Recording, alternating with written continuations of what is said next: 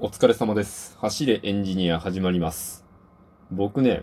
最近、銭湯にハマってるんですよ。銭湯、あの、お金払ってお風呂に入りに行く、あの銭湯です。まあ、ハマっているって言っても、まあ、一週間に一回行くぐらいの感じなんですけど、本当はね、なんかもっとたくさん行きたいなと思うんですけど、どうしても仕事が終わるのがちょっと遅かったりとか、明日が早いなとかいう日は、なかなか行く感じになんないから、まあ週に1回ぐらいに落ち着いているって、そういう感じなんですけど、銭湯いいですよね。あのー銭湯ね、僕もともと好きだったんですけども、ここに来て、ああ、あの、こっち引っ越して4年経って、やっとその、そういえば銭湯行きたいなって気持ちになって、近所に実はあるというのを知りまして。で、その近所のところ行ってるんですけど、銭湯ね、何がいいってね、あれなんですよね。あのスマホを触ることができないっていう。僕、ものすごくもう起きてる時は四六時中スマホ触るみたいな感じの人間なんですけど、それをいいとは思っていなくて、できることならスマホ触らずに生活したいぐらいに思ってるんですけど、でもまあ気になることをちょっと調べたりとか、なんか移動中とかどうしてもね、触ったりするじゃないですか。そういうのを、あの、まあそういうのがある中で、銭湯って、まあ当たり前ですけど、スマホ持ち込めないですよね。だから、あの、デジタルデトックスっていうね、そういうデジタルデバイスから離れるっていうことを強制的にできる。まずそこが一ついいところかなって思うんですよ。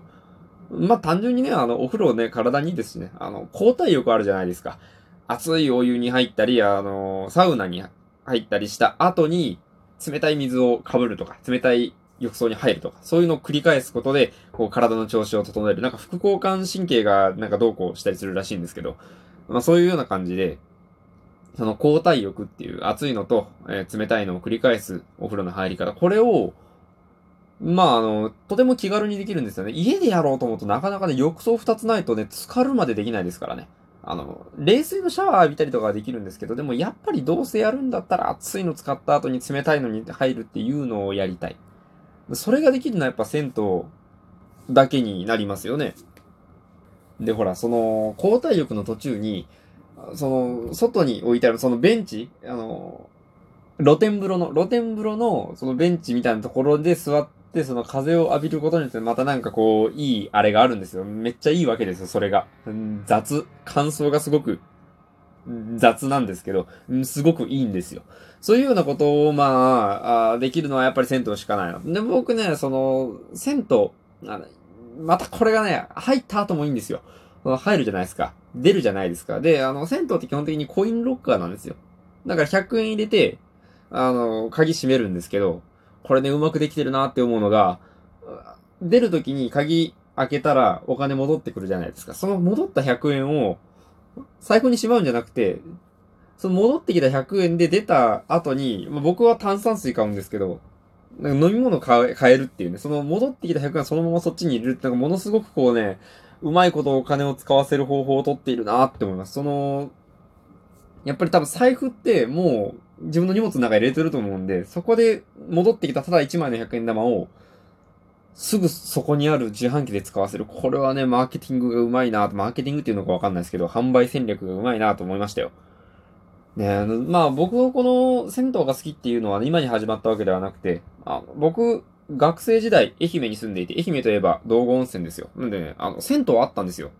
スーパー銭湯とかなんかすごくいい、あの、設備の整った銭湯がめちゃくちゃ安い、もう500円ないぐらいで入れたりするような、そういう銭湯があったんで、学生時代ね、めちゃくちゃ行ってたんです。これね、とてもいいんです。学生と銭湯のね相性めちゃくちゃ良くて、まああの、同性としか入れないんですけど、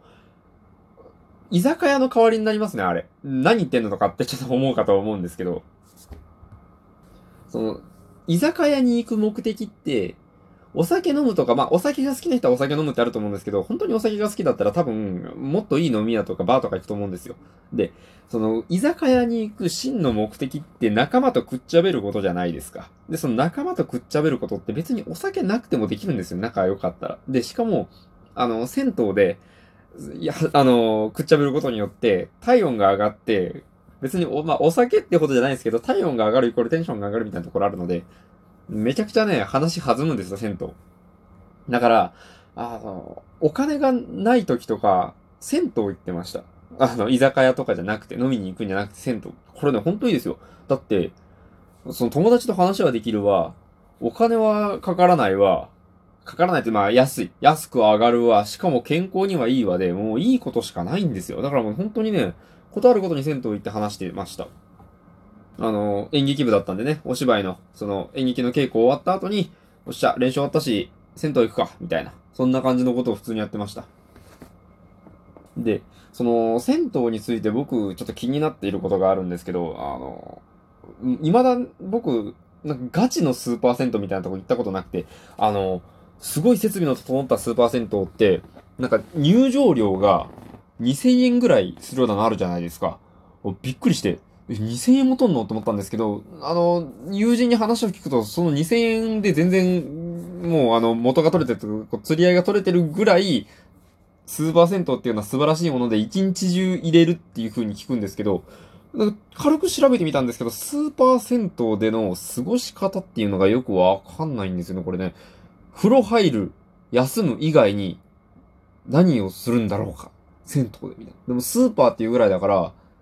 多分何かもっとスーパーなんだと思うんですよ。まあなんかご飯食べるところとかあるらしいんですけど、でもそれは別にご飯食べるときにまたお金払うじゃないですか。じゃあそれ別に2000円の中に含まれてるわけじゃないとしたら、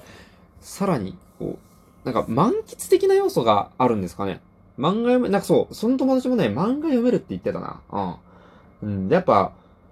満喫的な部分があると考えたら、まあ確かに、うんうん、2000円払って1日中入れるんだったら、うん、いいかな。確かにそんな気持ちには、まあなるっちゃなるかな。うん。まあ、そんなところなので、まあ、あの、今ちょっとね、このご時世でスーパー銭湯やってないところがすごく多いんですけど、ちょっとね、コロナが落ち着いた暁にはね、スーパー銭湯ってやつにも一回ね、行ってみて、満喫して、いやー、スーパー銭湯はすごく良かったぜ、みたいなことをね、また、このトークでネタにできたらなと思います。それではね、今日はこれぐらいにしておこうかなと思います。あの、銭湯ね、